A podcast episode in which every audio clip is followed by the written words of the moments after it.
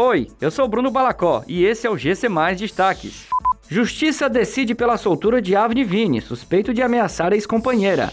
Quem pediu reaplicação do Enem 2021 já pode consultar resultado. Será e Fortaleza anunciam primeiros reforços para 2022. A justiça decidiu pela soltura do cantor Avni Vini, suspeito de ameaçar a ex-companheira. O autor da música Coração Cachorro foi encaminhado à delegacia de capturas na capital cearense na segunda-feira.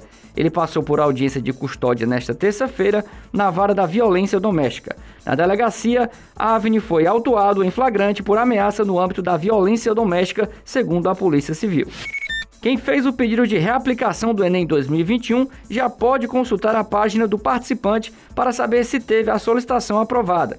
De acordo com o INEP, os aprovados terão a possibilidade de participar das provas em nova data, 9 e 16 de janeiro de 2022. A oportunidade é destinada a quem não compareceu ao exame por estar com sintomas de doenças previstas nos editais.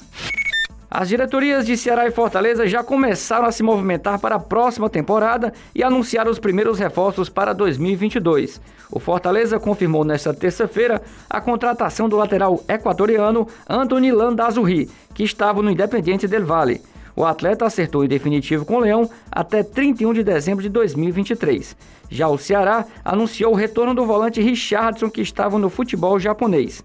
O atleta de 30 anos jogou no Alvinegro entre 2016 e 2018. Essas e outras notícias você encontra em gcmais.com.br. Até mais!